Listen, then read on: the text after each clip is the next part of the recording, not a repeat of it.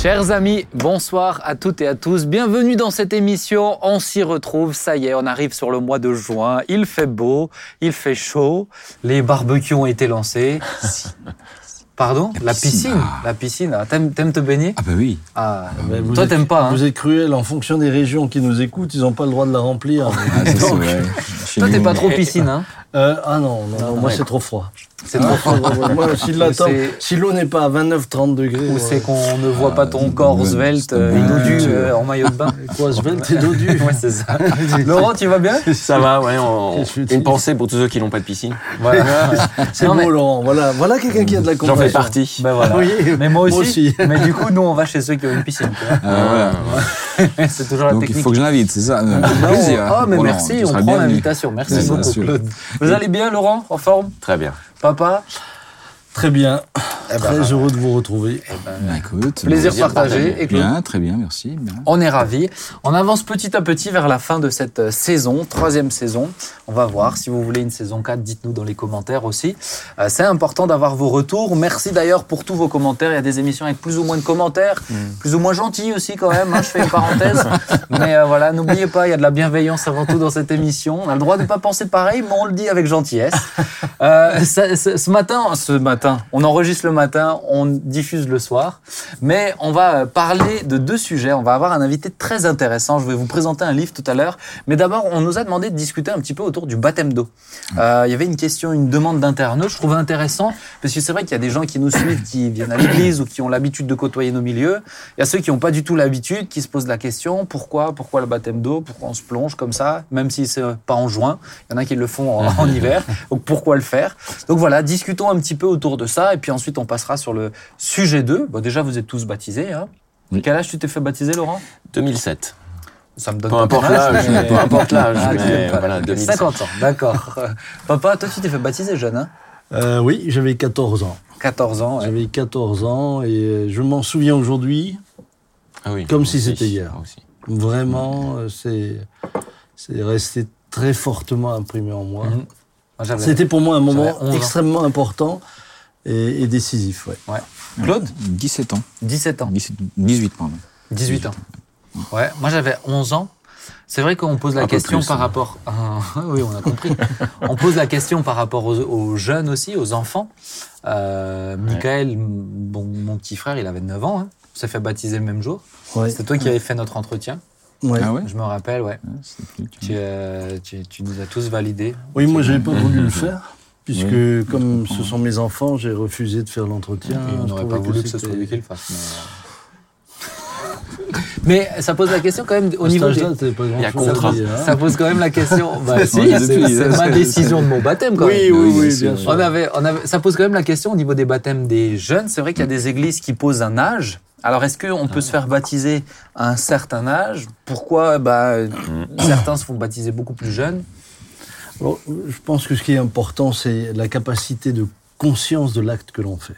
À quel moment on est conscient alors hein?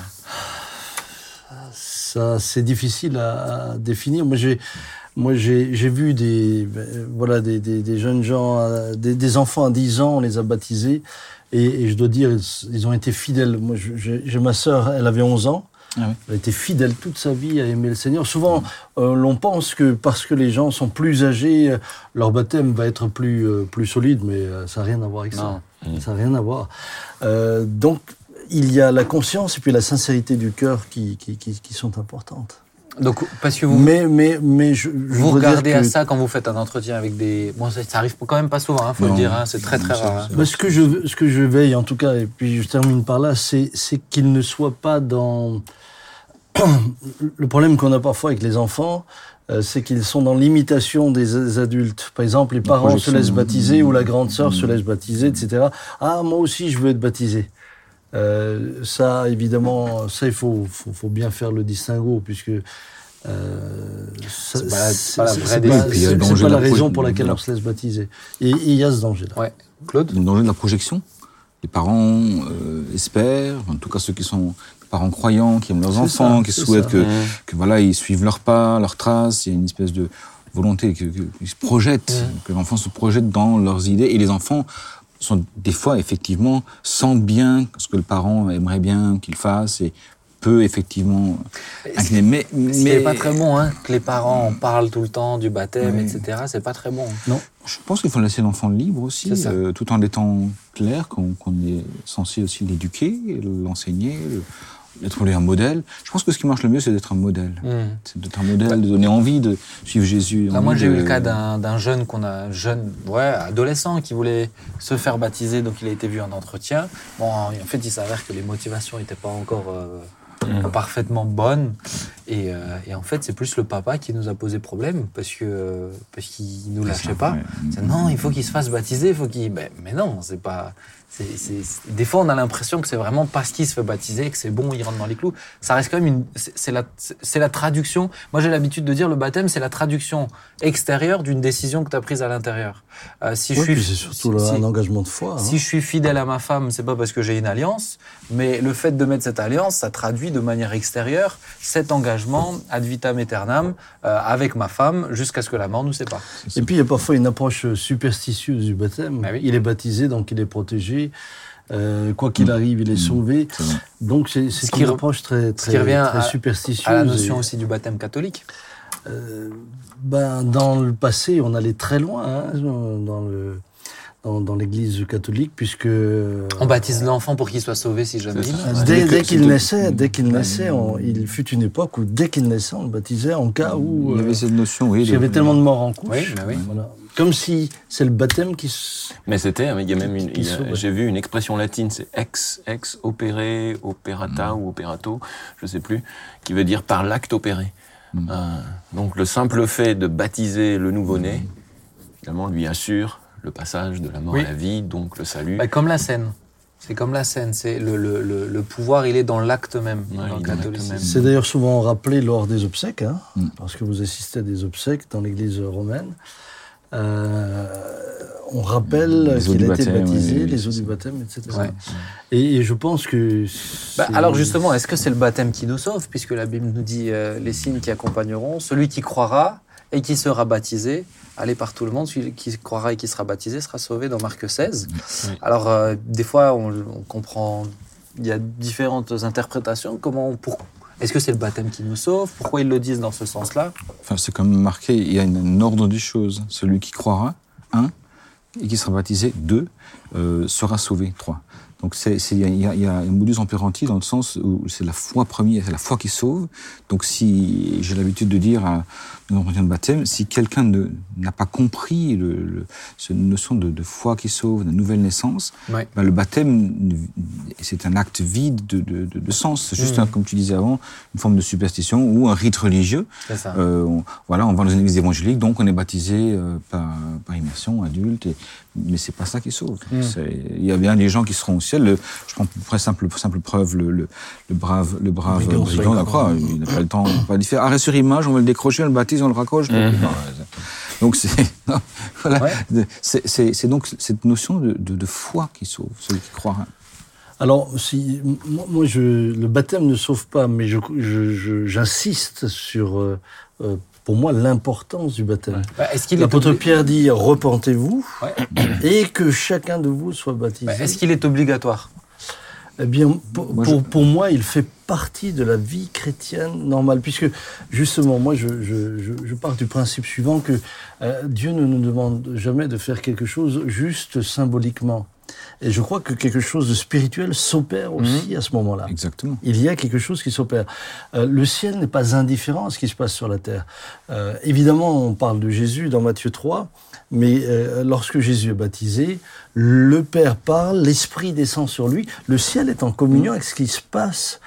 Et je, je, je voudrais dire que réduire le baptême juste au fait d'aller dans l'eau et en sortir, c'est- ça c'est pas tout, juste. C'est tout l'épître aux Romains, Ah Romains ouais. 6, Ah, ça. parle en long, en large, en travers. Donc quand on a dit avant, euh, euh, il croira, premier pas, baptisé, deuxième pas, les deux sont importants, Hum.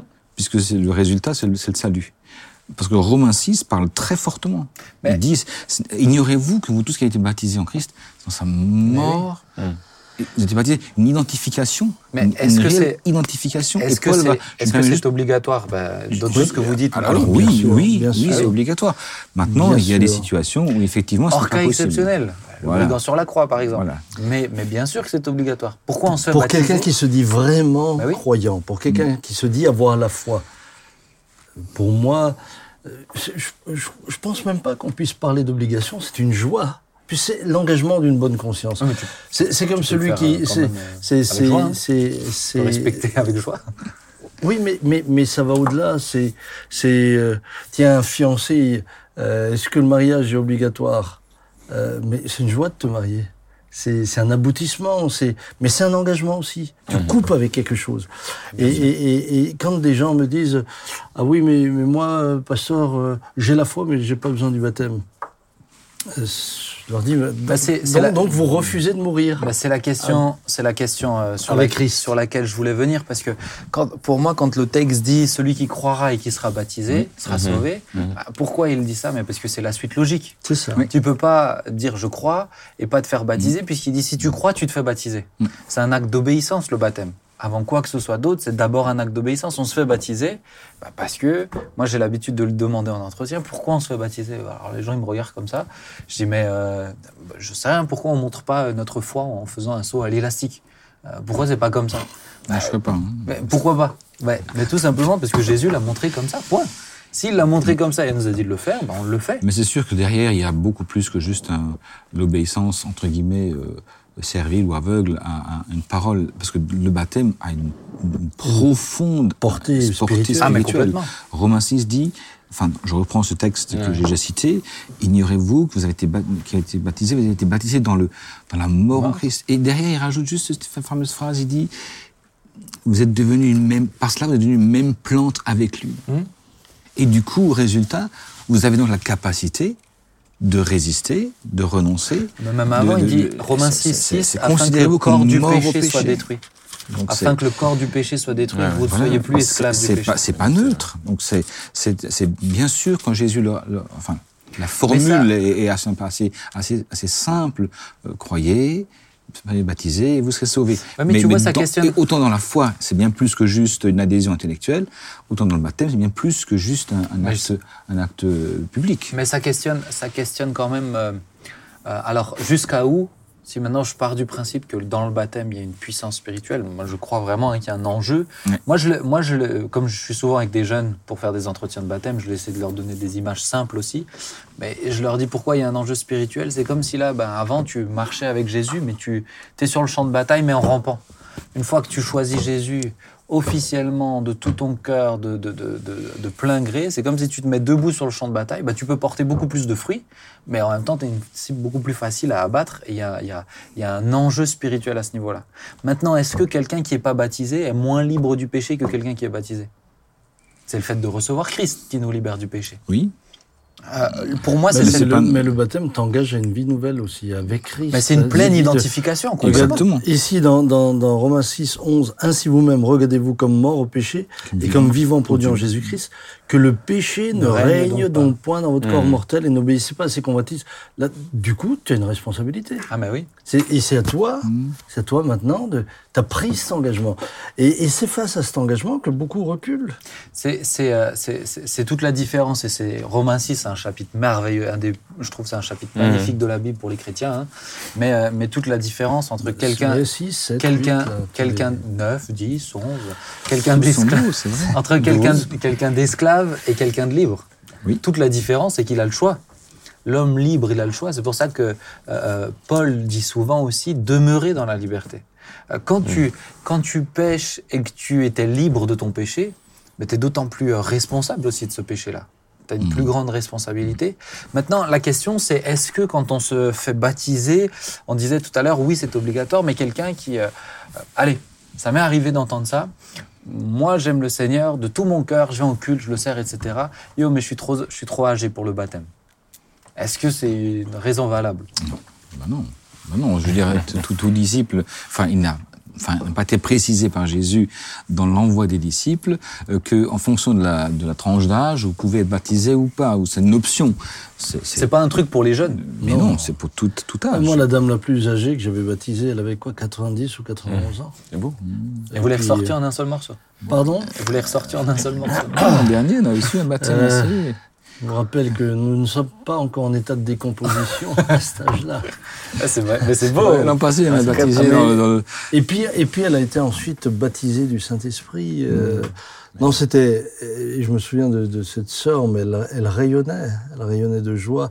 J'en ai une autre euh, aussi âgée, mais qui était un peu, voilà, qui était un peu costaud, elle avait un peu de poids. Elle s'est fait baptiser et alors elle m'a dit la chose suivante quand je suis rentré à la maison, je me sentais tellement légère que je suis allé sur ma balance parce que j'avais le sentiment d'avoir maigri. Et elle dit non, bah, l'aiguille est retournée. c'est que spirituel. Ah, Donc, c'était- je ne suis pas baptisé Ah, pour maigrir, ça ouais. sert à rien. Mais, Alors- mais ça sert à quelque chose au niveau du poids du péché. Alors peut-être euh, peut-être euh, poser la question parce que c'est vrai qu'elle revient quand même régulièrement.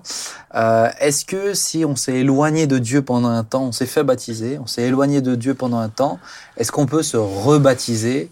Je vais la poser aussi. Alors ça va, c'est plus pour prêter à sourire, mais euh, quand on va en Israël, est-ce qu'on peut se baptiser dans le Jourdain aussi?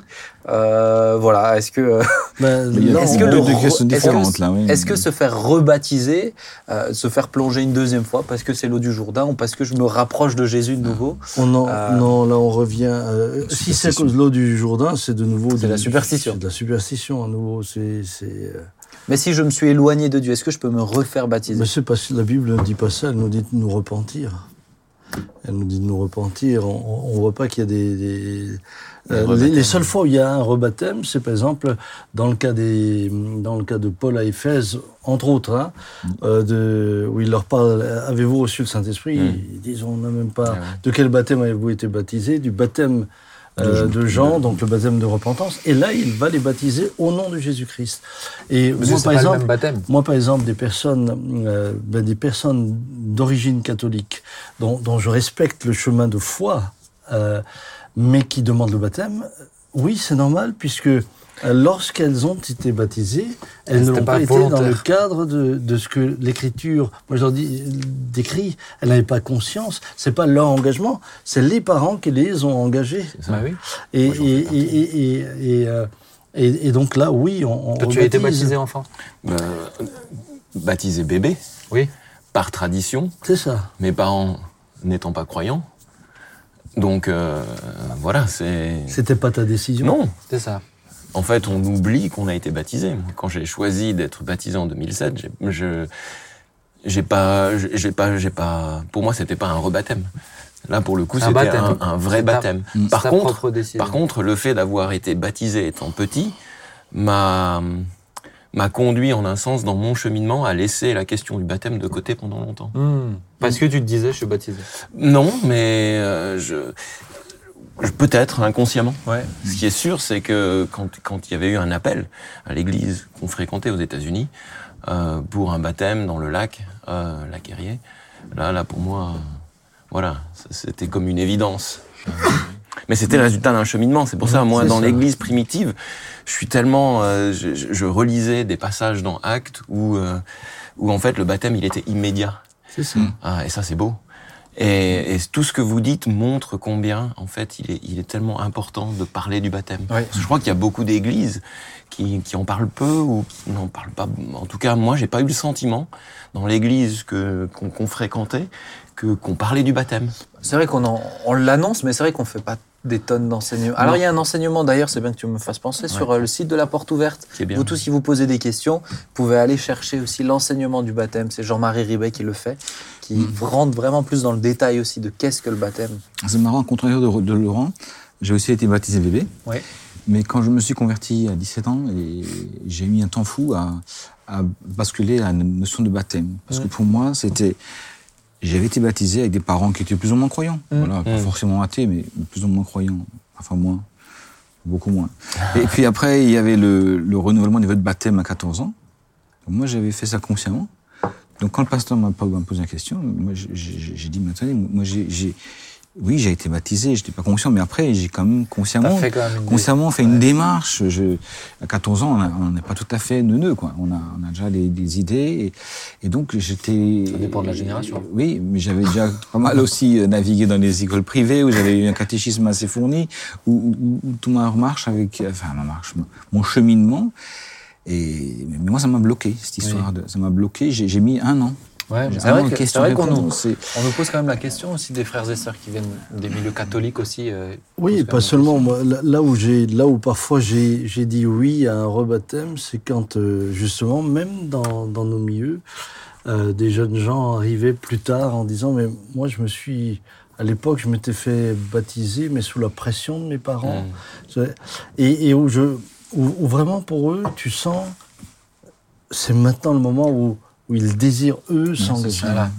Et, et je pense que c'est aussi à prendre en considération. C'est un peu la même chose que ce qu'on disait avant. Mais, mais dans l'écriture, dans l'écriture, par rapport à ce que tu disais, euh, il est clair qu'ils qu'ils étaient euh, euh, très, très, très insistants sur la question, puisque euh, rien que Philippe avec l'eunuque éthiopien, il Mm. monte sur son char, euh, il lit le prophète Ésaïe, il comprend pas, lui, il lui explique, mais dans son explication, c'est sûr qu'il lui parle du baptême, puisqu'il dit voici de l'eau, qu'est-ce qui empêche que je sois baptisé? Si tu crois au Seigneur Jésus, et puis il le baptise. Bah oui. Et, et là, et là, on se dit, mais, Philippe est juste monté sur le char, il rencontre un gars qu'il n'a jamais vu, il fait quelques, quelques kilomètres avec lui. Dans ce court laps de temps, il lui explique au travers d'Ésaïe qui est Jésus, Mm. et il l'amène au baptême. On avance parce que Oui. le temps passe, mais j'aimerais juste poser une dernière question quand même qui est, euh, qui est importante. Qui peut baptiser?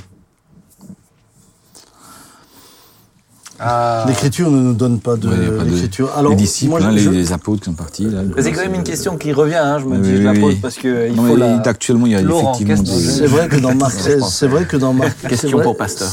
C'est vrai que dans Marc 16, il s'adresse, au- il s'adresse à ses disciples, Oui. à ceux qu'il avait formés, aux douze. Hein. Ouais.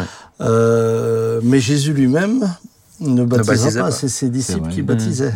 C'est vrai Hein, donc, euh, Même Euh, Paul peut, peut baptiser. Il, a- dit, j'ai peu baptisé personne, personne sauf l'un ou l'autre Oui. chez vous. mais je pense, je donc, pense quand euh, même que c'est important qu'il y ait de l'ordre. Et euh, que j'ai- eu des gens qui me disent ah mais mais justement j'ai eu des personnes qui ont demandé à être baptisées parce que oui mais moi écoutez la dame m'a dit est-ce que tu crois? Oui il m'a baptisé dans une baignoire et, et et puis ils se sont rendus compte par la suite que Hmm. bah, ils ils ils ont pas fait ce vrai chemin intérieur Pour dans expliquer, lequel ils étaient on fait- vraiment pour conscients. expliquer, on fait des, on fait des entretiens ici ça, avant les énorme, baptêmes hein, énorme. pour s'assurer de bien que la personne a, a bien compris, qu'elle le fait de manière euh, volontaire. Conscient. consciente. Bah, je pense qu'il y a une dimension aussi euh, pastorale dans ces entretiens-là. Euh, C'est pour ça que chez nous, par exemple, à l'église, c'est dans le cadre de l'équipe, c'est l'équipe pastorale qui va baptiser. Euh, et, si, et, si ça a dû se faire ailleurs parce que la personne était handicapée dans une baignoire et que ça a été un responsable, c'était le responsable, mais sous le mandat de l'équipe pastorale. C'est sûr que nous, on laisse pas, en tout cas, la porte ouverte, tout le monde baptiser comme il veut. Euh, parce, que, parce que comme on veut ait- que les gens le fassent de manière euh, volontaire, consciente, euh, il y a une dimension pastorale aussi. Mm. Et c'est pour ça qu'on on le retrouve, on ne voit pas non plus dans la Bible n'importe qui qui... euh, alors on peut pas dire que c'est une règle, mais je pense que ça pose un cadre et Dieu est un Dieu d'ordre. C'est vrai que Philippe était un diacre, mais quand tu vois la qualité du diacre qu'il était, Oui, mais un Oui. diacre nommé par les... euh, un les diacre, qu'il accompagnait, ouais. Le diacre, il a un été diacre nommé. reconnu. Ouais, ouais. ouais, c'était pas Diacre juste le diacre, il a été nommé, ouais, bien Donc je, sûr. je pense que c'est j'ai le, sentiment aujourd'hui que parfois euh, c'est chacun fait ce qui lui plaît euh, comme il le veut. Euh, moi je me souviens quand le Sénégal avait commencé, notre frère Claude Schmerber m'appelle, il me dit Samuel, il y a des personnes qui veulent se faire baptiser, qu'est-ce que je dois faire? Alors je connaissais Claude, je connaissais son engagement, je connaissais son sérieux, je savais comment il fonctionnait. Et il y avait lui dis, grand- avait Et personne il n'y avait d'autre là-bas. personne d'autre. Je dis, mais ba- baptise-les, Bah oui. baptise-les, c'est ce qui s'est passé. Là, c'est Philippe qui se retrouve face à l'eunuque. Mm. S'il y avait eu des apôtres avec, bien sûr, que Puisque des après, après, euh, après les, les personnes qui sont baptisées ben, euh, sont intégrées dans l'Église, et, et- et c'est quand même les pasteurs qui doivent s'en occuper. Bien sûr. Donc, donc je, je pense que c'est important qu'il y ait de l'ordre. Parce que la je l'aborde parce qu'il y a quand même eu, il y a, des, il y a, il y a- eu, il y a des courants où voilà, c'est, euh, c'est tout le monde peut le faire. Ah ben il y a des courants qui vous disent allez dans les rues, dès que la personne croit, vous pouvez la baptiser dans une fontaine, dans... Mais, mais- mais- Je pense que comme la Bible enseigne l'ordre de la bienséance. Bah, c'est ça. Un Dieu d'ordre et de bienséance. Ça ne veut pas dire que tout est vrifté, euh, verrouillé, etc. Non. Mais, mais quand même, d'avoir des. Il y a des cadres, tout Voilà, simplement. je- je- dire, Euh, euh, je fais une toute petite parenthèse, mais en une seconde, parce que j'y ai pensé. Qu'est-ce que vous pensez? J'ai vu pas mal de vidéos, justement, dans ces mouvements-là, euh, où quand, quand vous voyez des gens qui se font baptiser et qui ont des, des délivrances en même temps, en sortant de l'eau du baptême. Moi, j'ai déjà vécu. Hein. Moi Ouais. aussi. euh, Mais quand c'est quelqu'un qui est là, donc euh, qui s'engage volontairement depuis plusieurs années, etc., qui est libéré dans les eaux du baptême, comment vous le presque de manière euh, bah, on ne le cherche pas. récurrente, On ne le cherche pas. Non, on ne le mais, cherche mais, pas. mais quand ça arrive, ben ça arrive. Mm. Il faut gérer. j'ai- j'ai vécu des Quand personnes. tu qui gères comment Tu le replonges dedans tu... Ah non, je qu'il n'y sais- plus de bulles ou tu fais comment Il faut qu'il soit mort en Christ. c'est vieil homme qui doit mourir. Ah, D'accord. J'ai- Ça dépend de l'âge. L'ai vécu dans le baptême, au moment du baptême, où tout d'un coup il y avait une délivrance. Alors c'est c'est- c'est quand même rare, hein, mais, mais je l'ai vécu. Et puis j'ai vécu aussi autre chose, c'est que j'ai baptisé quelqu'un, tout d'un coup ça faisait des bulles. bon, parce que parce qu'elle était baptisée du Saint-Esprit. Ah ouais Et quand elle est sortie, elle des en langue. Ça veut dire que le gars, il est quand même resté longtemps dans l'eau. Ah, euh, non, non, C'est mais devenu, quand- c'est Ah, devenu oui, un de- jacuzzi. C'est devenu un jacuzzi. Qu'est-ce qu'il là Le- non, mais la personne est, est- est sortie en parlant. Ah ouais, ça c'est beau. Ah, ça c'était Ah, beau. ouais, ça, c'est beau. C'est intéressant de le réaborder, je trouve, parce que c'est vrai que Ah, finalement c'est les choses, les choses euh, basiques, les choses, euh, en tout cas qu'on nous enseigne, même le, la Sainte Seine, etc. On a refait une prédication, Jean-Marie a fait une prédication il n'y a pas longtemps, mais de se rappeler aussi pourquoi on le fait, quel est, le- quel est le but de ces choses-là, c'est important. On va avancer. Yes. Le temps passe, mais on a un, un invité très intéressant. Euh, J'ai eu l'occasion de l'avoir au téléphone il y a quelques temps et surtout de lire euh, son premier livre. Et j'aimais qu'on puisse l'accueillir sur le plateau. C'est Jean-Michel Fabrizio, qui est docteur, euh, qui est psychiatre. Bonjour Jean-Michel. Bonjour, bonjour. Bonjour. On est, on est ravis de te voir avec nous. Ben, moi aussi, je suis très heureux de, de participer à cette émission et de vous rencontrer euh, enfin, de visu, même si c'est un peu loin. Mais, mais ravi. Jean-Michel, j'ai mon oncle qui a la même moustache que toi. Exactement la même. Je suis, je suis ravi, Jean-Michel, parce que j'ai- j'ai j'ai lu ton livre, donc je vais le présenter quand même, qui s'intitule Une approche psychospirituelle de la vie de Victoire. Euh, C'était très intéressant parce qu'on sent que le- c'est le psychiatre qui parle et en même temps, on sent que c'est le disciple de Christ qui parle. Il y, a une, euh, il, y a, il, y a, une symbiose dans les propos, il y a une cohérence aussi, autant sur le plan euh, euh, même du, du, cerveau, de la, du psyché, etc. Euh, c'est tout un domaine moi que j'aime beaucoup, qui m'intéresse, mais aussi il y a une cohérence avec euh, la vie spirituelle, tout simplement, de tout disciple euh, euh, euh, normalement constitué. Et je l'encourage, en tout cas, si vous voulez vous le, vous le procurer, on va le mettre en lien euh, dans la description de, euh, de, cette émission.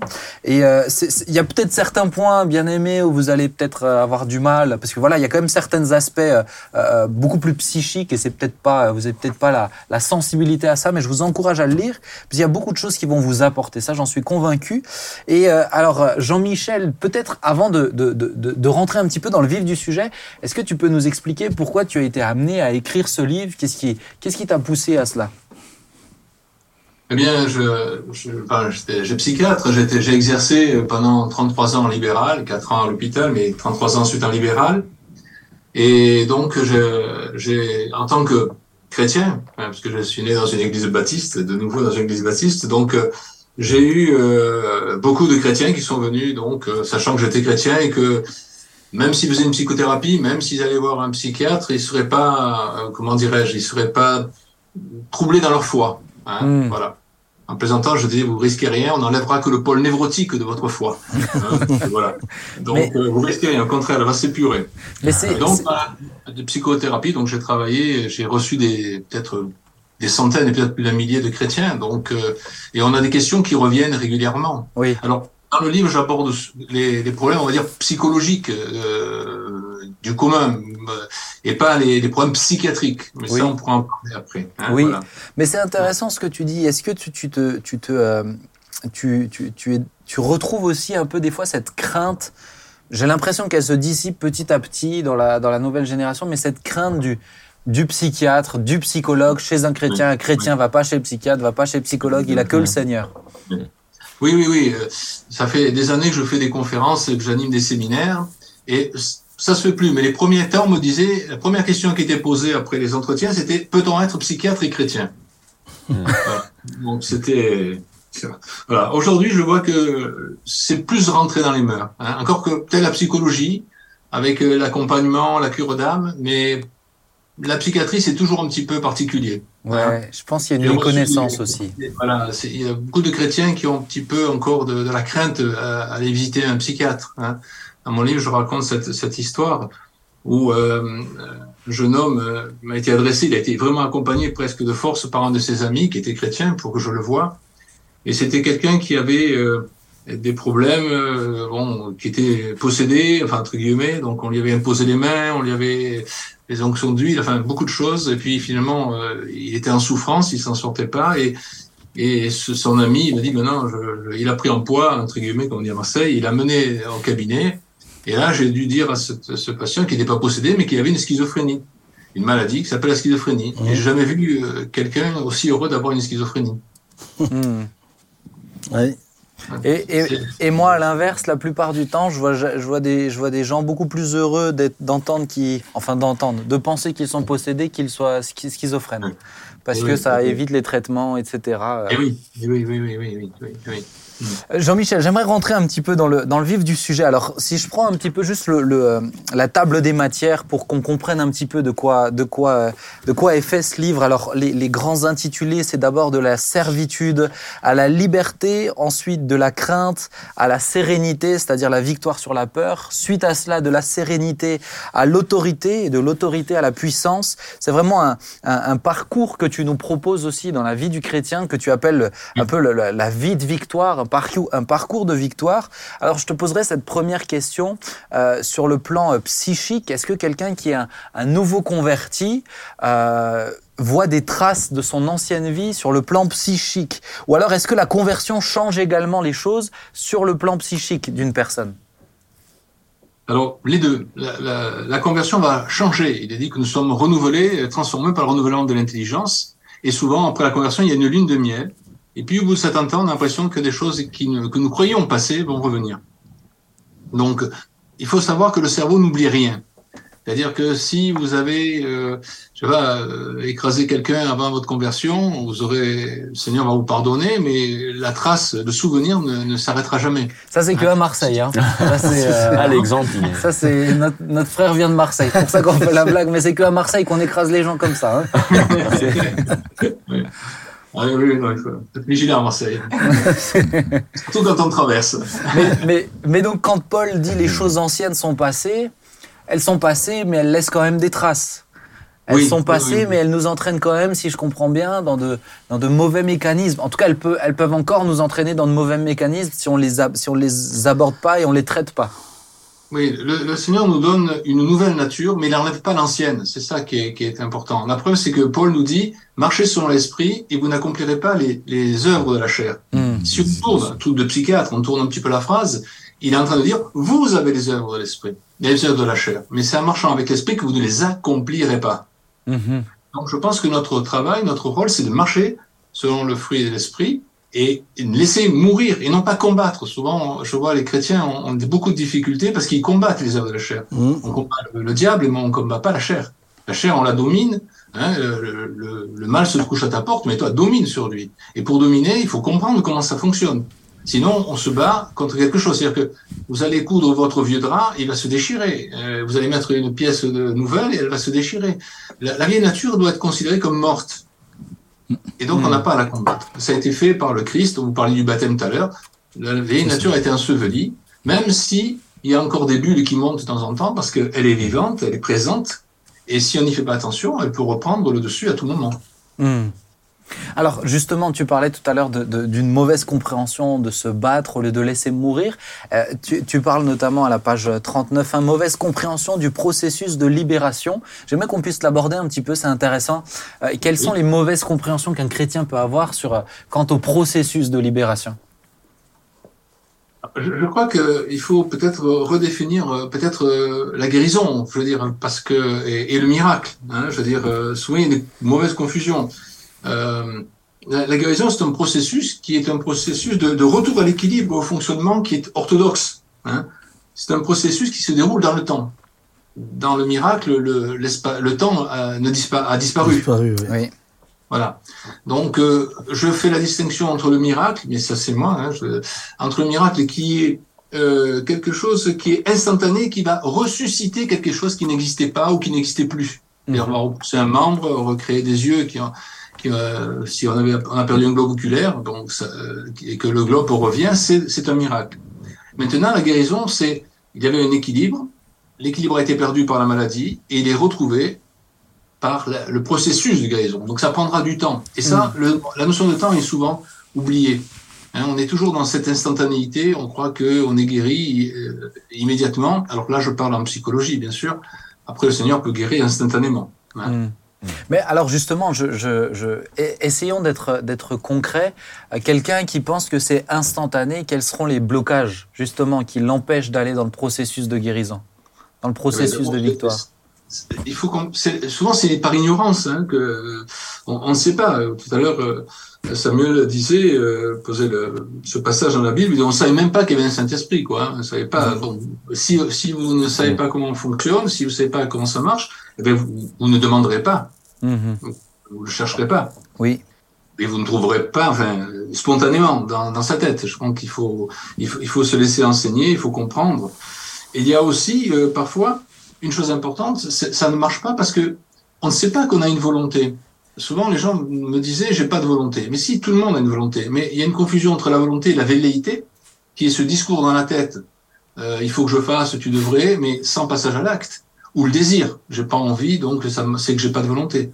Vous verrez, la volonté est action. Sur notre action, on en parlera. Tout le monde a la volonté, mais peu de gens savent la faire fonctionner, en fait. Hein. Mhm. Après, il peut y avoir des, des moments où ça ne marche pas, tout simplement par résistance. Soit il y a un refus inconscient. J'ai une patiente, je veux dire que, à un moment donné, je lui ai fait faire voilà, la technique vitose. euh, Elle avait des, des TOC, des troubles obsessionnels. Donc, au bout de quelques séances, les troubles s'arrêtent. Elle me dit non, je peux pas aller plus loin. J'ai une pension d'invalidité. Si je, je si j'arrête mes, mes TOC, euh, je, je peux plus, je, je sais plus de quoi je vais vivre. Donc, il y a un refus inc- là conscient et parfois des refus inconscients, des peurs, Mm. des peurs dans ce qui est nouveau. C'est pas pour rien que Jésus demande euh, qu'est-ce que tu veux que je te fasse. Hein? Voilà, exactement. Jésus, c'est extraordinaire. Je veux dire, euh, il, il nous in- il nous invite. Qu'est-ce que tu veux que je fasse? Je veux dire, euh, ben, après tout, on pourrait se dire, c'est c'est une question absurde. Je veux dire, hein, il, il est aveugle. et Qu'est-ce que je fasse? Ben, Peut-être qu'il voulait un chien d'aveugle, peut-être qu'il voulait une canne blanche, peut-être qu'il voulait quelqu'un qui l'accompagne, peut-être qu'il voulait de l'argent pour ne plus avoir un mendier. Mais oui. Donc le Seigneur nous met toujours devant notre réalité et nous demande qu'est-ce que nous voulons. Mhm. Hein, il nous met devant. Mais donc on peut avoir, Jean-Michel, euh, on peut être, euh, je pense que c'est important, de, de- de- je, le, je le- je le redis encore une fois, c'est important, ça, me- ça me paraît important, on peut être chrétien et avoir quand même des luttes, euh, des, Oui. des, des- des combats, des blocages, tu parles de personnes qui ont des, qui ont des tocs, mais des fois c'est c'est même des, des raisonnements, on parle de forteresses dans les pensées, etc. Oui. Euh, Oui, oui, il oui. peut y avoir ces blocages-là, mais plus on avance avec le Seigneur, plus on avance dans ce, dans ce processus de vie de victoire, plus on en sort, c'est ça hein? Oui, oui, il y a une espérance. Je voudrais dire là qu'il y a une espérance. Mais pour, mais il faut vouloir, euh, en tout cas, s'engager dans son processus. Ça aussi, c'est souvent on attend passivement. On est, dans cette pensée magique. Bon, on impose les mains, on est guéri. Je veux dire, bon, ce qui est vrai, je l'ai vu. Hein, je participais à des groupes de, de guérison, y a des groupes de délivrance. Mais je veux dire, souvent le Seigneur nous engage. Hein. Vous remarquez que la, la Bible est souvent écrite à l'impératif. Hein. Tu, c'est pas tu ne dois pas tuer, c'est tu ne tueras point. Donc, il y a un engagement personnel. Il y a un engagement dans tout. Et dans notre vie chrétienne, le Seigneur nous demande de nous engager. Oui, Hein? Il lève-toi et marche. oui. Tu abordes, tu abordes dans ton livre régulièrement, tu utilises l'expression position active Oui. et position passive. C'est de ça que tu parles. Qu'est-ce que, Oui. qu'est-ce que tu mets derrière le mot, euh, derrière l'expression position active et la position passive? Alors, position active et active, c'est une attitude intérieure. Je veux dire, c'est pas, je peux, j'avais des patients qui travaillaient 12 heures par jour. Je veux dire, je leur disais, vous êtes passif. Parce qu'ils ne vivent pas. Ils, ils euh, subissent leur vie. Le, le cerveau est, est toujours en ébullition et ils ne sont même pas présents dans, la, dans ce qu'ils font au quotidien. Hmm. Donc, la présence, c'est être présent, conscient, ici et maintenant, dans ce que je vis. Et la Bible, elle est toujours active. Jésus est, est, est dans cette acceptation active. Il dit, personne ne me lève ma vie. Je la donne. Mhm. Et, et nous, c'est pareil, nous devons être participants de notre vie et pas passifs de notre vie. Hein. Et, on, le voit. Euh, L'exemple le, plus flagrant, euh, enfin un des exemples flagrants, c'est euh, par exemple le, serpent d'airain dans le désert. Hein. À un moment donné, le, le, le peuple est attaqué par des serpents, ils sont piqués, ils meurent. Et Moïse demande à ce qu'on mette un, un grand poteau sur lequel on a accroché un serpent enfin, qui a été forgé en airain. Et ce, ce poteau est au milieu du camp. Donc tout le monde peut le voir. Mais il dit seuls ceux qui le regardaient étaient sauvés. Hmm. Donc on peut regarder ou voir. Et donc si on est impassible, ben, je vois le poteau et puis je meurs, ou je regarde le, le serpent et je vis. Hmm. Est-ce que tu disais que tu as eu, tu, tu as eu beaucoup de- d'entretiens? C'est intéressant, hein? Ouais, c'est intéressant. tu, as, ouais. tu as beaucoup d'entretiens avec euh, des, des- des- des chrétiens. Est-ce que pour toi, il y a beaucoup de chrétiens euh, qui... euh, et, et on va faire une petite pause ensuite, Jean-Michel, pour écouter les, deux, les deux autres pasteurs, et puis tu pourras donner ton avis aussi, mais c'est plus en termes d'entretien. Est-ce que pour toi, il y a beaucoup de chrétiens qui ne comprennent pas justement tout ce, euh, tout ce processus qui sont en, en difficulté quant à la compréhension de ça, c'est-à-dire ils ont des blocages Est-ce que Oui, tu en oui. constates beaucoup? Oui, oui, oui, oui, mais oui, oui, énormément. Enfin, bon, si j'étais chirurgien orthopédique, je vous dirais, il y a beaucoup de chrétiens qui se cassaient la jambe. Mais là, j'étais chrétien, psychiatre, donc je veux dire, j'ai reçu énormément de chrétiens qui étaient bloqués. Et on retrouve toujours les mêmes problématiques autour de la culpabilité, autour de la peur, autour de la honte, Ouais. hein, des blocages euh, qui sont là. Et, et tant qu'on n'a pas saisi comment s'en sortir et comment Jésus, Dieu nous propose de, de nous en sortir, parce que la psychologie, en fait, a été créée par euh, le fonctionnement psychique a été créé par Dieu. Donc il y a des lois, on va dire physiques. Si vous perdez votre stylo, il tombe par terre. Je veux dire, bon, c'est des lois physiologiques. Il y a des lois euh, naturelles, et puis il y a des lois psychologiques. Donc quand on a compris comment fonctionne le cerveau, alors c'est très simple. hein, Je veux dire, c'est pas, on va pas faire de la 20 ans de psychanalyse. C'est très simple. Il y a des, des points comme ça. Lorsqu'on a saisi, eh bien, on peut avancer. On enlève ces blocages. Hein, tout, tout ce qui est autour du, de la culpabilité, du pardon, euh, tout ce qui est, toutes ces conceptions erronées qu'on a euh, au fond de soi, toutes ces représentations. Les, les Juifs n'ont pas pu les, euh, voir le Christ parce qu'ils avaient une représentation très forte. C'était le fils de David, c'était le roi, il devait délivrer des Romains. Il voit euh, un petit charpentier, euh, enfin, je veux dire, euh, bon, ça pouvait pas être lui, quoi, je veux dire, c'est pas Mm. possible. Il, il, avait, il, pouvait, il avait pas la représentation, il avait aucune représentation euh, qui rentrait dans les schémas préétablis de notre cerveau. Hmm. Et c'est souvent comme ça. Alors, je me, je me tourne vers vous deux. Euh, Est-ce que dans vos entretiens, vous le, vous le sentez aussi? Euh, Beaucoup de chrétiens qui ont des blocages comme ça. Moi, à titre personnel, dans mes entretiens, il y en a énormément. Mais est-ce que vous le retrouvez aussi? Comment vous l'expliquez? Là, on a entendu le psychiatre euh, pour entendre les pasteurs. Comment vous l'expliquez de, votre point de vue qu'on peut être disciple de Christ et avoir tellement de personnes avec ces blocages-là? La réponse est oui. Il y a, il y a effectivement. Alors, la, réponse est oui dans le sens où oui, nous avons. Enfin, moi, j'ai beaucoup, eu beaucoup de, j'ai encore beaucoup de, de chrétiens qui effectivement qui sont dans des points de blocage, que ce soit la peur, la culpabilité, ça a été dit. Euh, c'est de reprendre et comment je le gère. En tout cas, je reprends les textes de base sur le pardon, sur l'efficacité du sang de Jésus qui pardonne Vraiment, qui- efface tout aussi, et, hein. et, et- etc. Et, euh, et je pense que c'est un, un, un travail de, de, je dirais, de longue haleine, à la fois dans l'enseignement à la, à la communauté entière, mais des fois aussi dans le un à un. Mais comment vous expliquez le un fait les choses. qu'il y en ait tellement?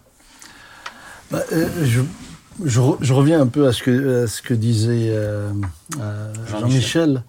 Euh, on est souvent dans, dans l'idée magique. Mm. Et en particulier dans nos églises, et parfois, et je dois, dois le dire, parfois nous-mêmes prédicateurs, on peut induire ce genre de fonctionnement.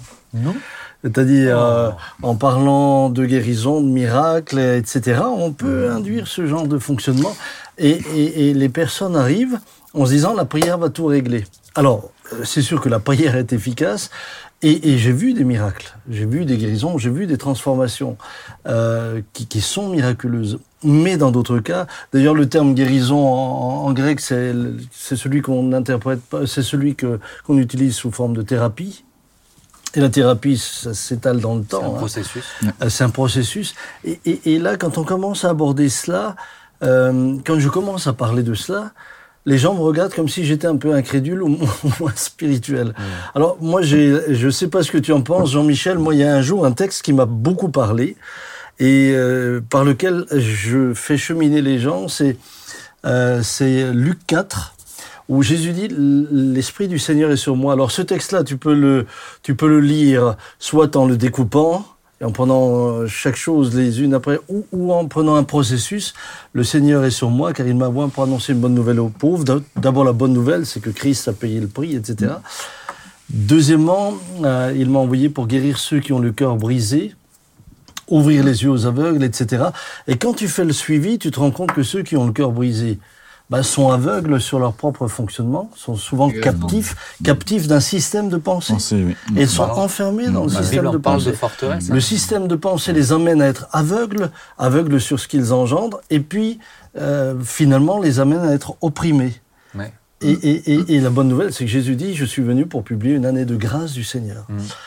Et, et- et- et- et très souvent, je- je- je- je- j'amène les, les- les frères et sœurs à, à cheminer au travers de cela en disant, attendez, ouvrir les yeux aux aveugles, c'est pas juste, euh, il est aveugle et il voit plus, il voit maintenant. Mais, mais c'est aussi partir du fait que ce qui a brisé ton cœur a engendré en toi une captivité dans ta manière de penser et, te rend aveugle sur ton fonctionnement.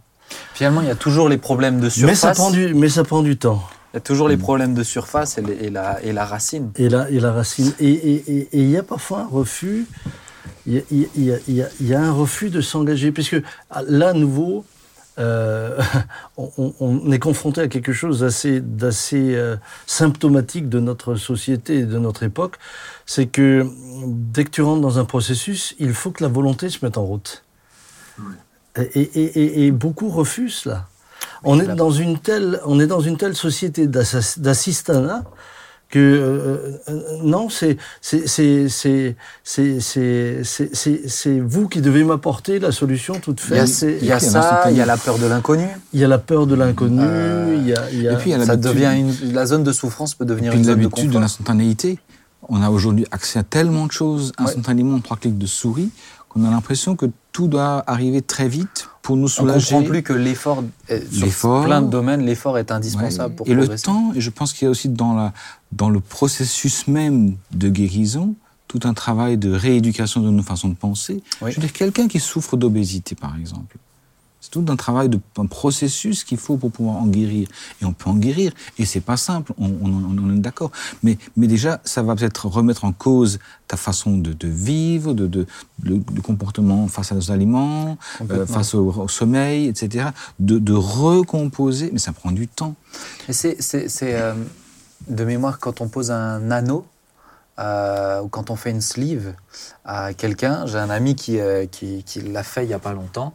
Euh, donc, ils ont, on leur dit, si je ne me trompe pas, 3 ou 4 mois pour perdre un maximum de poids. Euh, C'est vraiment les 3-4 premiers mois qui perdent des fois 50, 60 kilos. C'est très très impressionnant.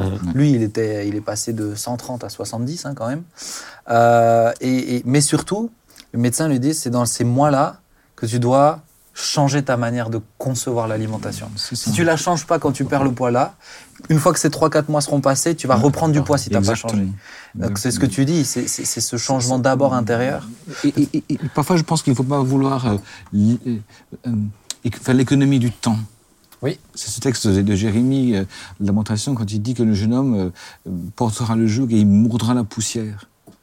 Et, et pourquoi il mordra la poussière? Parce que dans le fait de mordre la poussière, il va apprendre des choses par la difficulté qu'il a à surmonter le cap et finalement à, à repenser autrement son fonctionnement, ses dispositions, afin qu'à la fin, au-delà du bénéfice d'avoir euh, retrouvé une bonne santé, Ouais. il y a aussi le bénéfice d'avoir modifié euh, sa façon de penser.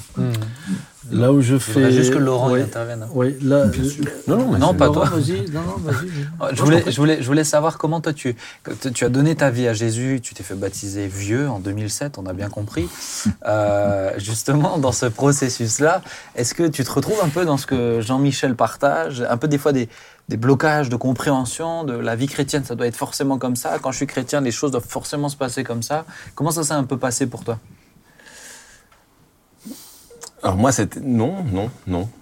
bah, C'est intéressant de le dire qu'il y en a qui ne le vivent pas. Hein, c'est- je, le vivrais, je le prendrais pas mal. Non, tu veux dire, est-ce que, est-ce que j'avais des, des, des, des, des blocages des que j'ai eus conceptions, ouais, Ah, ou des, conceptions de, de la- Non, la non, parce que quand, quand j'ai rencontré le Seigneur, en fait, j'étais une, une période de temps où finalement, je, je n'enseignais plus la philo. Et, euh, et, et pour moi, je, les circonstances de la vie ont fait que je n'avais pas pour ambition ou prévu de l'enseigner à nouveau. Donc je pense que cette rupture m'a permis de laisser toutes ces choses de côté Mm. et, et toute cette rationalité qui aurait pu me bloquer et, et, et- et m'empêcher d'adhérer par la foi à, à- à ce texte. Donc en fait, moi j'ai été, c'est une grâce, je, dois- je dois l'admettre, et je pense que le, voilà, là, là, le, le- le timing de, Dieu a été magnifique. J'ai pas eu j'ai pas été confronté à cette, à ce conflit Ouais. entre, je sais pas, raison et foi, par exemple. Ouais. Bah, c'est intéressant que tu parles du timing de Dieu parce que euh, Jean-Michel, je voulais, je voulais, euh, je vous avais dit, c'est une petite pause hein, dans, cette interview et je vois, je vois le temps. Mais Jean-Michel, euh, dans ton approche, il y a, y a énormément de place pour la position active euh, du croyant, de la personne. Mhm. Mais, mais on reste quand même chrétien et disciple de. Christ. Quelle est la, quelle est la place du Saint-Esprit euh, dans ce processus-là, la place qui nous dépasse? Est-ce que c'est juste qu'une question de volonté ou là, euh, on se rapproche de la méthode Coué ou de la, du développement personnel qui est très à la mode? Ou est-ce, a- est-ce que nous qui sommes disciples de Christ, il y a quelque chose en plus aussi? Et quelle est ta position là-dessus? Ah, je crois absolument euh, à la révélation du Saint-Esprit qui nous, qui nous montre. Je veux dire, euh, je, je reviens sur ce que nous disions au début. Tu as, tu as fait de la méthode Vito sans le savoir. Donc, je veux dire, le Saint-Esprit t'a t'a montré comment marchait la physiologie. Tu as compris ce qu'on appelle le déplacement, euh, la décentration. Tu as compris qu'il fallait vivre l'ici et maintenant dans la conscience et la présence.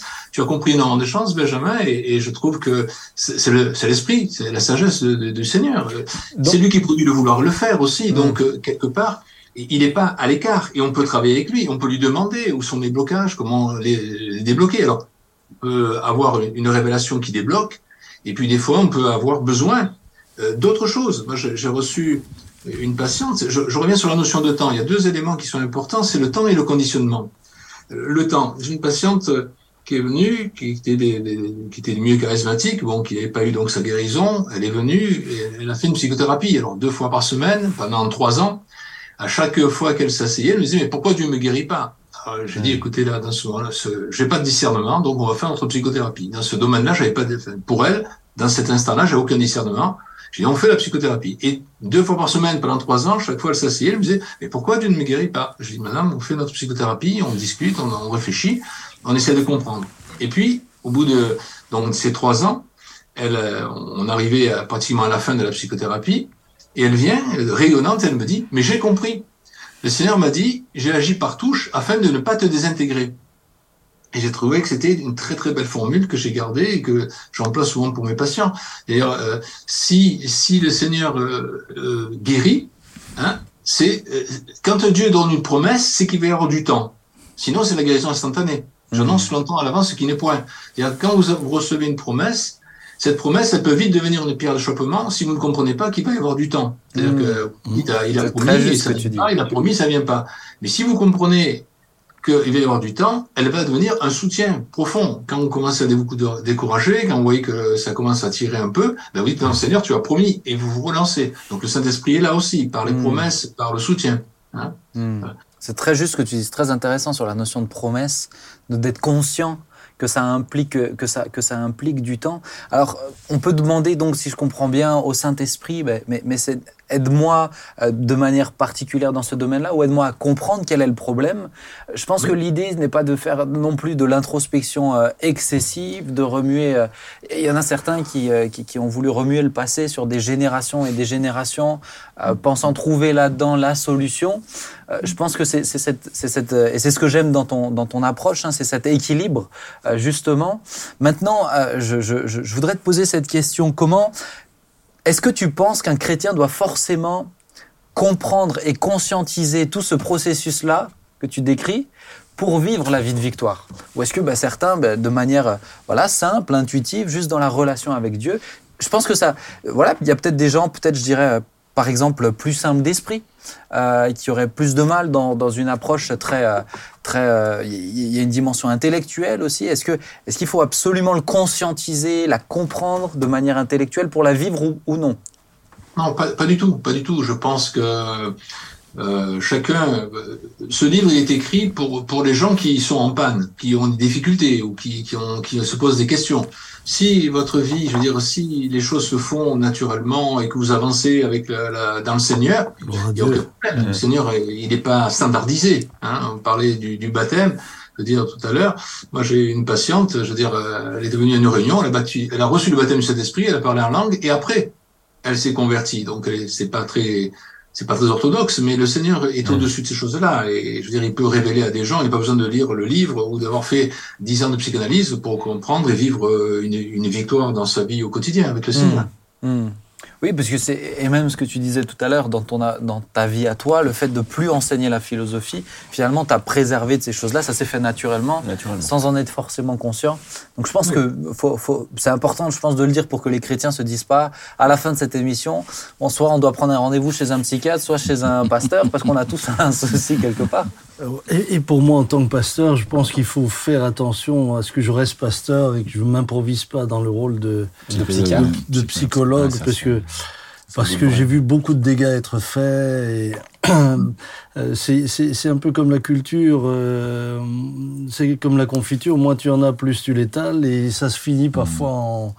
Je, je, je bénis Dieu de ce qu'il y a des frères comme euh, Jean-Michel, à qui je pourrais dire euh, euh, que je peux, où je peux envoyer certaines personnes. Bon, attention, tu risques d'avoir des rendez-vous, Jean-Michel. C'est- c'est- mais mais, mais euh, juste peut-être une précision que tu n'as pas faite tout à l'heure, Jean-Michel.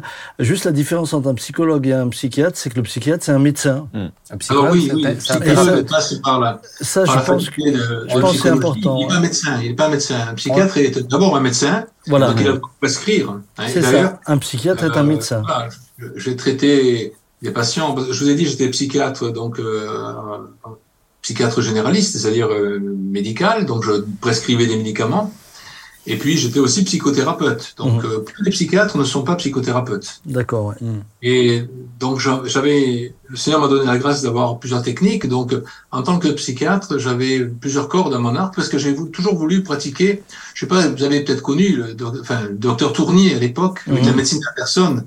Et j'ai toujours euh, souhaité euh, exercer une, une médecine qui soit, enfin, j'emploie un terme New Age, holistique, c'est-à-dire une médecine qui prenne en compte l'esprit, l'âme et le corps. Mhm. Donc c'est pour ça que j'ai toujours travaillé très large. Sur le plan euh, psychothérapique, donc euh, j'avais thérapie à médiation verbale, et puis j'avais donc cette méthode Vitos qui a été extraordinaire parce que ça m'a permis de, de gagner du temps et d'avancer, de donner des solutions très pragmatiques pour que les gens puissent s'en sortir. J'ai aussi pratiqué le MDR, je sais pas si vous connaissez, c'est Oui, une technique euh, très voilà, intéressant. qui est extraordinaire. Donc, j'ai pratiqué des années cette Le MDR, le technique. vraiment es- Excuse-moi, je vais quand même peut-être présenter un tout petit peu. C'est lié au mouvement oculaire euh, des yeux. C'était d'abord pour les, pour les traumas euh, après-guerre, mais maintenant ça sert à beaucoup plus large. C'est très efficace aussi. Syndrome de stress post-traumatique. Voilà.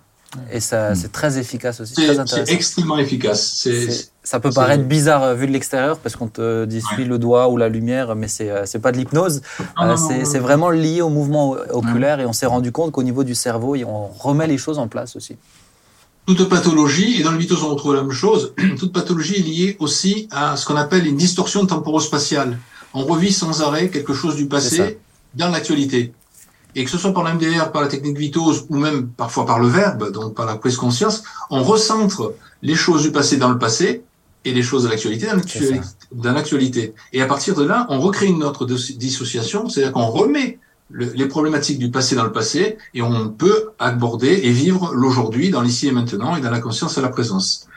C'est pour ça que je- j'emploie aussi, je voulais dire un petit mot sur la, la, la- le fondamental, la, la problématique fondamentale du, du conditionnement. Voilà, nous sommes conditionnés. Hein, la Bible dit inculque à l'enfant euh, la loi quand il est jeune et quand il est grand, il s'en détournera pas. Nous sommes programmés pour aller vers l'automatisme. Et, et cet automatisme, c'est une richesse, c'est une facilité, c'est un gain de temps.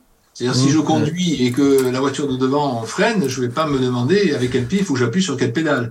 Je, je, je freine d'abord, mais parce que je suis bien conditionné. Mmh, Eh bien, dans notre évolution, dans notre construction psychologique, on a des, des dysfonctionnements, des mauvais conditionnements. Mmh. Mais une fois que le conditionnement est, est intégré, il devient automatique. Et c'est pour ça que je retombe. C'est pour ça que je, je cite Paul quand il dit, voilà, ce que je veux faire, je le fais pas, et tout ce que je veux pas faire, je le fais. Qui me délivrera du corps de cette mort? Il a découvert la problématique du, du, de- de la- du conditionnement. Et ça, il faut le comprendre, parce que sinon, ça entraîne la culpabilité, ça, crée, ça, ça, ça, ça mène à la dépression, parce que les gens n'arrivent pas à comprendre pourquoi ils ont demandé pardon une fois, deux fois, dix fois, ils retombent sans arrêt. C'est pour ça que tout à l'heure, je vous disais, le, le cerveau n'oublie rien, en fait. Mmh.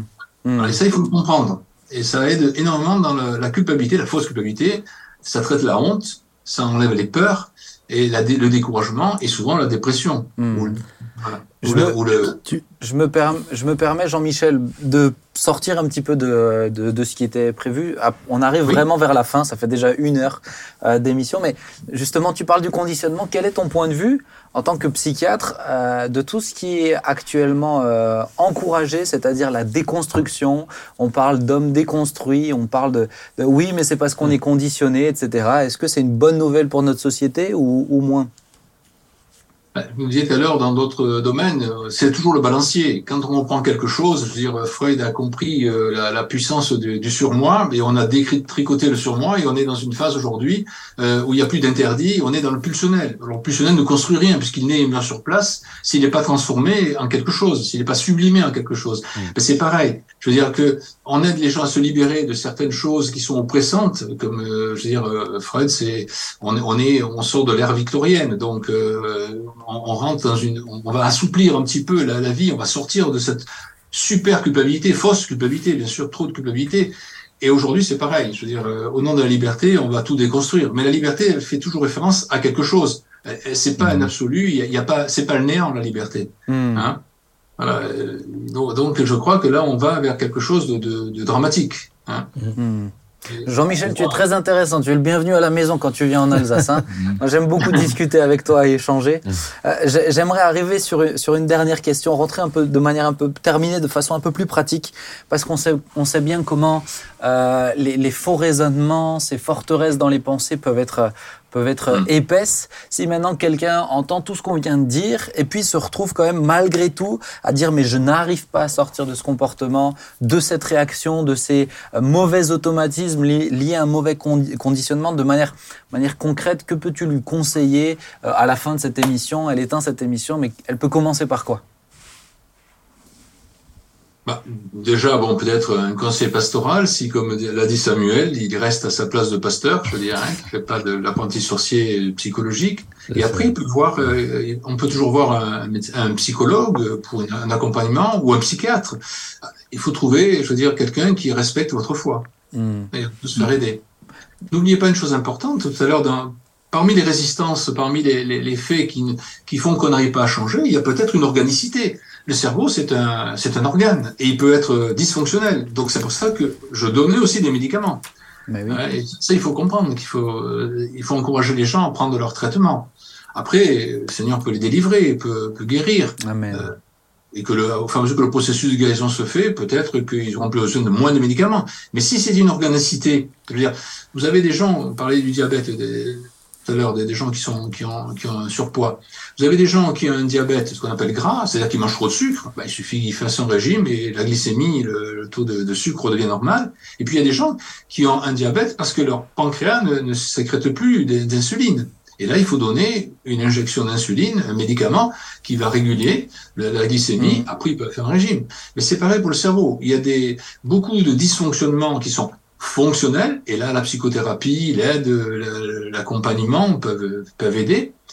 Et, et puis, vous avez des, des- des maladies, malheureusement, qui sont euh, organiques. C'est-à-dire que là, à ce moment-là, il faut donner, il faut pas hésiter à donner un traitement pour Mhm. soutenir, soit pour un temps, parce que ça peut être une bouée. hein. Je disais à mes patients, je vous donne une bouée, le temps d'apprendre à nager. hein. Donc, ça. euh, on met une bouée. Si on est déprimé, on, fait, on prend une bouée, on prend un antidépresseur, des anxiolytiques, on fait une psychothérapie. Et puis quand euh, le cerveau reprend son fonctionnement, quand le, le taux des, des, des, neuro- des neuromédiateurs s'est euh, redevenu normal, quand la liaison entre les, les neurones se refait naturellement, à ce moment-là, on peut arrêter tous les produits. C'est ça. Et donc, on a une bouée. Et la psychothérapie, c'est une bouée. On apprend à, à nager. hein, on ça. apprend à nager. J'ai l'habitude, de dire que euh, c'est pas, vous, vous cherchez pas à transformer les gens en, en zombies, les psychiatres. Pas du tout, pas du tout, pas du tout. Non, non, non, non, non. Bon, il faut être à l'écoute. Enfin, j'ai une pratique un peu particulière parce que j'étais euh, psychiatre, donc j'ai prescrit bien sûr des, des, des, des psychotropes, mais j'ai aussi une formation de phytothérapeute et j'ose le dire parce que vous en avez parlé dans une autre émission, homéopathe aussi. Donc, euh, primum non serré, on commence bas et on essaie d'adapter le traitement et on adapte. Voilà. Il m'est arrivé de donner un demi-comprimé d'antidépresseur là où la, la, la posologie normale est 2, 3, 4 comprimés. Hmm. C'est la clinique qui est important. Et puis, il faut s'adapter à la personne. Si la personne je veux dire, ne supportent pas un traitement, eh ben, il faut changer. Je veux dire, euh, vous donnez un traitement à l'un et ça marche très bien, il n'y a pas d'effet secondaire. Vous donnez le même traitement à l'autre, il a tous les effets secondaires et ça marche pas. Donc il faut vraiment être à l'écoute. Il faut pas avoir peur de, de- d'adapter le, le traitement. Hmm. Et pas avoir peur d'y aller. Pour... Le traitement est important. J'y tiens. Ouais. Tiens parce que beaucoup de chrétiens pensent que Dieu va guérir et donc ils refusent un traitement et ils perdent du temps. Et parfois, ils même perdent, ils perdent la vie, hein, parce que j'ai eu malheureusement des, des gens qui, en refusant un traitement, ont, ont perdu la vie. Bah oui. Et c'est pas un manque de foi de prendre un traitement, hein. pas du tout. Absolument pas, absolument pas. C'est Dieu qui a créé toutes ces choses-là. Euh, Nos anciens, ils, ils avaient, ils avaient des, des herbes, des tisanes, je veux dire, euh, et, et on, on remercie le Seigneur d'avoir donné dans la nature tout, tout ce qu'il faut pour vivre et pour guérir. Mm. Eh bien, euh, bon, la, la chimie actuelle, je veux dire, a, a sorti des substances, souvent même d'ailleurs de, de, de plantes, et, et les, a, synthé- les a synthétisées, mais ça reste des médicaments. Voilà. Après, il faut les utiliser à bon escient. Jean-Michel, merci beaucoup. C'était euh, très édifiant. Est-ce que ça vous a fait du bien euh, Oui, sur le plateau? Jean-Michel, merci. Je t'ai déjà Merci. cité dans les prédications. Oui, je, je suis très touché. Et- mais, non, non, non, je t'ai cité parce que euh, moi-même ça m'avait parlé et puis euh, et puis ça, ça aide, ça éclaire le propos. Alors, alors, Donc, quand- euh, alors Jean-Michel, quand il a lu ton livre, c'est simple. Hein, ses, prédications suivantes, je me suis dit, je pense qu'il a dû, il a dû lire un livre qui l'a marqué parce que je savais pas que tu avais écrit un livre. Et après, il m'en a parlé. J'ai dit, ah, je comprends mieux. Ça y est. Alors tu sais que j'ai lu ton bouquin pendant les vacances. J'étais au bord d'une piscine. Je pense qu'en trois semaines, je suis allé une demi-heure dans l'eau en tout. Et le temps, je lisais ma Bible, je lisais ton bouquin. Et puis, euh, je prenais du temps pour ma, ma femme. Ah, c'est bien. Voilà. C'est bien, c'est bien. Dominique. Mais, euh, Un tiers, un Mais- tiers, un mais, tiers. mais, euh, mais oui, oui, j'avais, j'avais, j'avais apprécié. Et puis, l'automatisation, ça, c'est quelque chose qui m'avait beaucoup parlé. Je sais pas que je sais pas. L'engrammation. Tu, tu, par- tu parlais de ça. Tu Oui. parlais de ça. Oui, dans mais tes- je sais pas que je sais pas, je sais que je sais pas. Alors, il a je été- sais que je sais, je sais plus que je sais. Il- et nous, on- Ça, je l'aurais, je, ça, je l'ai. Mais, Ah, mais, ouais. mais, mais, franchement, ça, c'était pour moi quelque chose qui ouais, a été très utile. quand il a cité le mot engrammation, je me suis dit, ouh là là là là. Euh, De, là, il a dû lire quelque chose. Ça, ah, c'est bah sûr. ouais. tu, vois, tu vois comme il a l'art de me faire passer pour un ignare qui, une Non. fois qu'il a lu quelque chose, en parle Ah, tout le temps. non, non, Tu non. Tu- tu- je vais suivre une psychothérapie chez toi ouais. après la persécution de mon fils. alors, mais je, fais, je fais une parenthèse, mais là, on est au mois d'avril, quand on, au mois de mai, quand on tourne cette émission, tu as fait une prédication sur la tentation. Oui. Et tu aurais pu citer beaucoup de choses de son livre aussi, Oui, oui. qui sont euh, sur résister à la tentation. Oui, mais mon livre, ça reste quand même la Bible. Ah, hein. voilà. c'est c'est c'est. Oh, t'es spirituel. T'es pasteur? Oh, Ah. c'est bien. Moi, je Merci. sens qu'il est temps de clore euh, l'émission. Merci Jean-Michel. hein. Merci, Merci beaucoup. beaucoup. Merci, Merci, beaucoup. Seigneur te merci bénisse, hein. Et un, un bonjour à ton épouse. Oui, ça sera fait, voilà. merci. Salut Merci. les enfants, salut tout le monde. Voilà. hein. que, que Dieu te bénisse. À bientôt. Au revoir. Au revoir. Merci, merci encore. Au revoir. Au revoir. Au revoir. Au revoir. Mais ça fait du bien, je pense, des fois, d'avoir un- une autre approche. Finalement, on dit des choses qu'on mais on les dit différemment. Et je pense que pour certaines personnes, ça parle de manière. C'est plus simple à comprendre, mine de rien, euh, d'avoir ces angles-là pour certaines personnes. Et, et j'encourage, j'étais content qu'ils le disent à la fin. Voilà, on n'a pas besoin d'avoir peur d'un psychologue, on n'a pas besoin d'avoir peur de psychiatre, pas besoin d'avoir peur rien que d'un premier rendez-vous. Ça nous permet déjà de voir aussi. Mais il a quand même dit quelque chose d'important dans ce cadre-là, c'est qu'il respecte votre foi. Et, c'est- là, la problématique, c'est que on n'a pas toujours en face de soi un soignant qui respecte la foi. Oui, mais Ça, c'est la force de Jean-Michel, c'est la force de Sophie, c'est la force Oui. de toutes ces personnes qui. Oui non, euh, parce que je comprends la réflexion. Moi, je- on, on- on me demande tout le temps des psychologues chrétiens, des psychiatres chrétiens. Il faut savoir que ça court pas les rues. Mais vous avez de bons psychiatres et de bons psychologues qui ne sont pas chrétiens et qui respectent votre foi euh, sans qu'ils soient forcément chrétiens. Par contre, peut-être l'approche spirituelle, elle sera, elle sera moins présente, Ah etc. ben, ça pas présente. mais, mais ils peuvent faire du bien. Donc, euh, faut pas se priver parce qu'ils sont pas Non, chrétiens. mais- non, non, c'est pas ce que j'ai dit. C'est on, on parlait du respect Oui, bien sûr. de la foi. Mais ça commence par un premier rendez-vous. Puisque On peut pas savoir vu nous J'ai ou nous des gens respectent pas si revenir pas. démolis parce que euh, on a attribué à leur foi justement tout, tout, tout, tout leurs problèmes. Bah, il y a cette crainte. Il y a cette crainte. Par exemple, quand on parle de psychiatrie, euh, il peut y avoir cette crainte. euh, moi, quand je voyais des psychiatres non chrétiens, j'ai pas que vu Sophie hein, quand même, hein, de délire mystique. Ah, Est-ce qu'ils vont dire que j'ai un délire mystique parce que je dis que j'aime le Seigneur, parce que oui, le Seigneur me parle, etc. Il y a toujours cette crainte. Maintenant, ben, on peut pas savoir s'ils sont dans le respect ou l'irrespect si on n'y va pas une première fois. Mm. On va prier? Yes. Claude, est-ce que tu veux bien prier? J'ai bien prié, ouais. J'étais entendu dans l'écoute active euh, Oui, de oui. cette émission. Mais oui, très bien. Père, nous te bénissons pour ces instants, pour euh, ces, ces- ces moments d'échange, de découverte, que, que tu, tu es maître de tout, compris de l'invisible, de ce qui se passe dans nos cerveaux, dans notre passé, de, de ces complexités des fois dans nos propres vies qui, qui nous surprennent. Et je te loue pour des hommes comme Jean- Jean-Michel et tant d'autres qui, euh, tout en étant chrétiens, en étant croyants profonds, euh, se sont laissés Seigneur, éduquer, qui ont grandi dans les compréhensions de ces, de ces méandres de, des, des, des, cerveaux et des pensées, des forteresses qui des fois nous accablent. Je te prie pour tous les, auditeurs, tous les, tous les internautes qui verront cette émission. Je te demande que ces instants d'échange sur le baptême, sur, cette, sur les, ces psychothérapies, etc., puissent profondément les aider les aider à, à cheminer, à grandir en toi, à progresser avec toi, à devenir des hommes et des femmes libres qui marchent debout devant toi et devant les hommes. Sois béni, Seigneur. Amen. Amen. Amen. Amen. Merci, merci à vous trois, merci Laurent, papa, merci, Merci à Claude. Et chers amis, merci à vous pour votre assiduité. Partagez cette émission, je pense qu'elle peut faire du bien à beaucoup de personnes, donc n'hésitez pas à la partager. Vous pouvez l'écouter aussi sur toutes les plateformes audio, hein, je le rappelle, Spotify, Deezer, Apple Music, enfin voilà, toutes les plateformes audio. Si vous voulez ne pas voir nos doux visages, mais écouter notre douce voix, c'est avec grand plaisir. Et puis rendez-vous la semaine prochaine pour une nouvelle émission. À bientôt revoir. À bientôt. Au revoir.